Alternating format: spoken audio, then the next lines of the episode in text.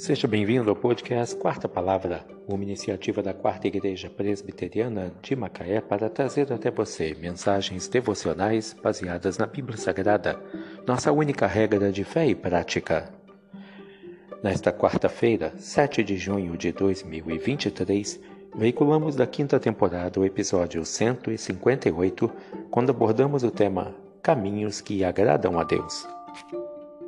Mensagem devocional de autoria do Reverendo Hernandes Dias Lopes, extraída do devocionário Gotas de Sabedoria para a Alma, baseada em Provérbios 15, verso 9.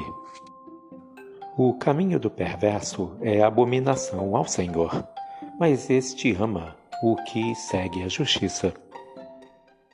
A Bíblia fala de caminhos que ao homem parecem direitos, mas no final são caminhos de morte. O caminho do perverso é largo e cheio de luzes, e o caminho das facilidades, dos atrativos do mundo, dos prazeres da carne, das aventuras e das paixões infames. Nesse caminho, tudo é permitido, nada é proibido. Nesse caminho, não há qualquer lei. Cada um vive a seu modo e segue os ditames de seu próprio coração.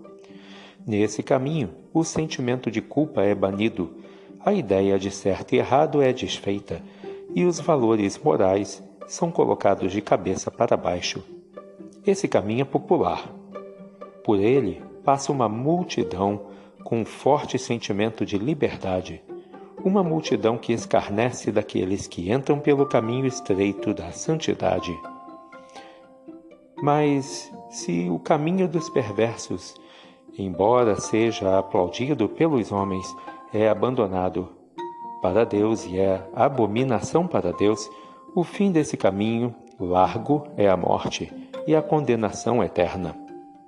Por outro lado, Deus ama o que segue a justiça, ainda que trilhem essa estrada estreita, íngreme e cheia de perigos. Deus ama aqueles que seguem por esse caminho. Ele é estreito, mas seguro.